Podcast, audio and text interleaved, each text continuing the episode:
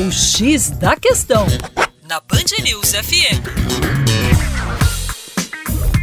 Olá, ouvinte Band News, como vai? Tudo bem? Com você, o Juninho Lopes, do coletivo Terra Negra. E olha só, segundo o Programa das Nações Unidas para o Desenvolvimento, chamado de PNUD, que é um órgão vinculado à ONU, nas duas últimas décadas, embora a América Latina tenha vivido um período de crescimento econômico, é, não conseguiu reduzir o crescimento da violência. Neste mesmo estudo feito pela PNUD, a América Latina continua sendo a região mais desigual e insegura do mundo. Só para você ter uma ideia, dos países com as maiores taxas de homicídios no mundo em 2015, 10 são latino-americanos. Agora, quais seriam os principais aspectos que explicam essa violência persistente? Vamos lá.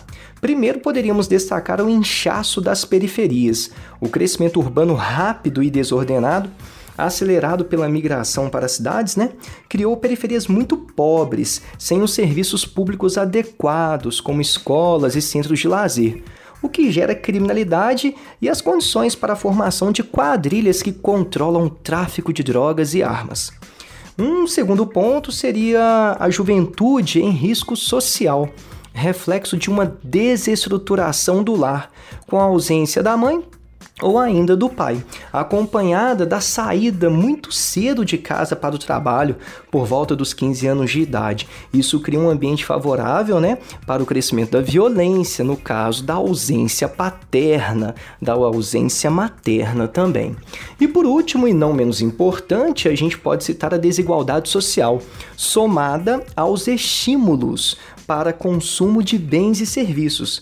Por exemplo, bens como tênis de grife, celulares e outros produtos eletrônicos, né? Associados ao baixo poder aquisitivo e à dificuldade de ascensão profissional, o que constitui um convite para assaltos, roubos, furtos e tráfico de drogas.